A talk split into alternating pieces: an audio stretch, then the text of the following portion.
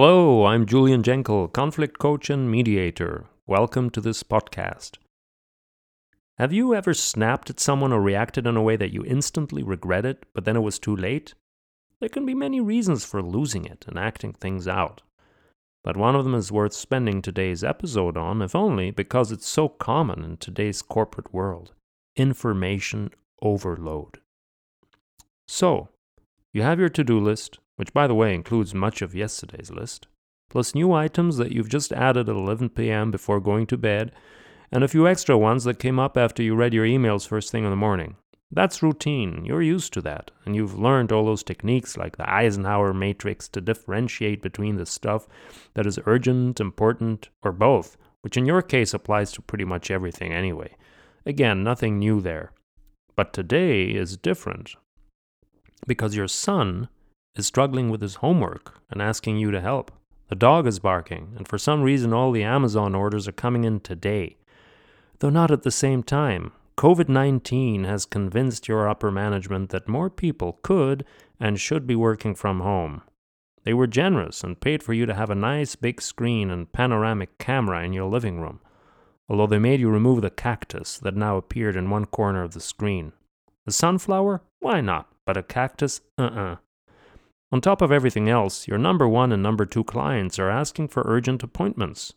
Your budget forecast is overdue. And you promised your colleague Otto, who is on sick leave, that you will look into the report he wasn't quite able to finish before he left. Now you can no longer think straight. Your brain feels like the city of London on a foggy day, or Delhi on any day if you prefer. You're unable to focus and you're in the danger zone. If anyone speaks to you the wrong way now, they better run for cover. This is the kind of thing that the devil's side of a conflict relishes. Yes, come on right over here and be confused and stretched, suffer, just so that your next victim will pay for it all. Well, hang on, maybe there's another way. Here's what I do in a situation like that I drop everything I was doing and I give up on trying to be purely rational. I stop looking for logical solutions to everything that needs solving I switch off my phone and my computer and the beautiful panoramic camera that made me throw away my poor cactus.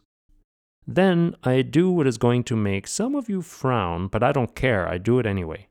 I pull out my tarot cards, or if you prefer any other form of divination technique, the Ching, the runes, or the Celtic animal symbols, be my guest.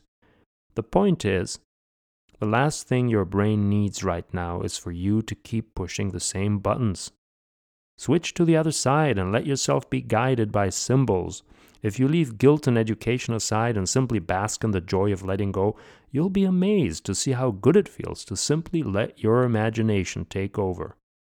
I'm not even suggesting that you turn this into a spiritual experience, although if that's what you're inspired to do, yippee-ki-yay, whatever works.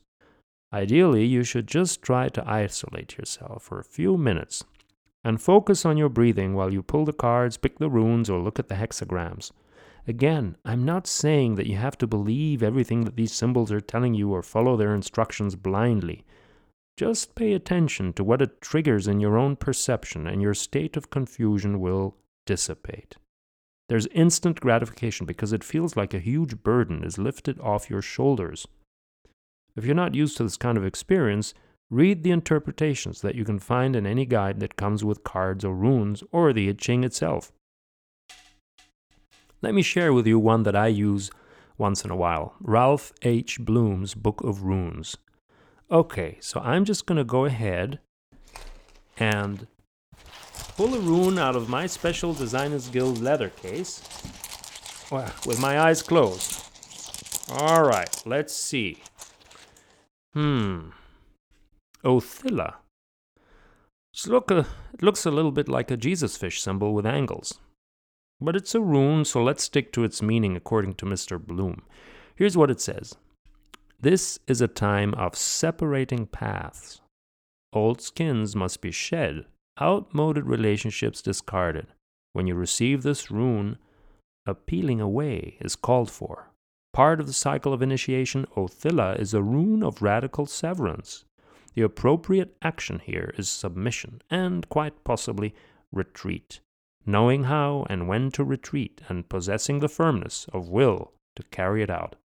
And it goes on with more advice. As far as I'm concerned, I already feel good enough after reading this passage. Peeling away, submission, retreat, letting go. When you're done, try to see what remains and how it could apply to your current maze of overlapping, urgent, and important stuff to do.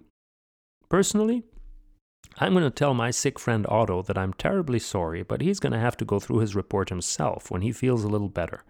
As to my son, well, if he had not played with his console instead of concentrating on his homework, maybe he would have been fine. Now he needs to sort it out by himself, maybe by calling a friend, etc., etc. I just needed this little push from another source, this reflection of my own unconscious to guide me, because that's really what it is.